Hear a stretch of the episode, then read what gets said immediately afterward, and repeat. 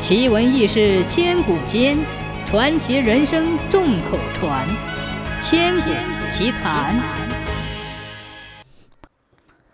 三国时，后主刘禅建兴十二年秋，诸葛亮病入膏肓，命在旦夕。他食欲锐减，头痛、头晕、咳嗽，痰中带血，夜不能寐。这一天，他把一个锦囊交给了姜维，说：“这是我一生中最后的一个锦囊，待我死后，你就把它拆开，依计而行吧。”他带着先帝兴汉大业未完的遗憾，驾鹤西去。姜维将诸葛亮的尸体运到了成都的郊外，搭起了灵棚。此时万民痛哭，举国悲哀。不久，悲痛万分的姜维拆开了锦囊，看过后，他来到了成都大狱，叫牢头挑起三名死囚：一个石匠，一个木匠，一个厨子。三人来到面前，姜维说道：“你们三人已经活不成了，现在交给你们一个改恶从善的机会，就是建造丞相的陵寝。如果你们能按时完成任务，不但免你们一死。”还可以得到一笔赏金。三个死囚一听，高兴万分，立刻满口的答应下来。姜维把三个死囚带到汉中，在定军山的一处向阳坡住了下来。姜维派心腹将工具、材料和粮食运至人迹罕至的深山老林，三个死囚就在长长的老山洞里依图而凿。一晃一年过去了。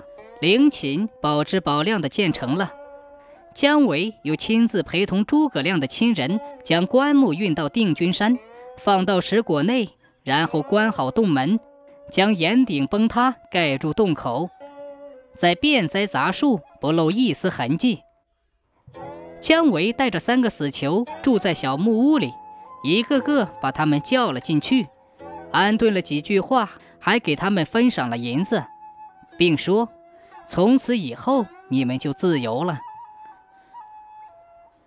姜维走后，厨子弄了一桌好菜，说：“我给大家做了一顿饭，吃了就各自回家吧。”三人得以活命，喜极而泣。天寒酒冷，厨子就蹲在灶台前热酒。不一会儿，石匠和木匠肚子就突然一阵剧痛，手指着厨子，已说不出话来。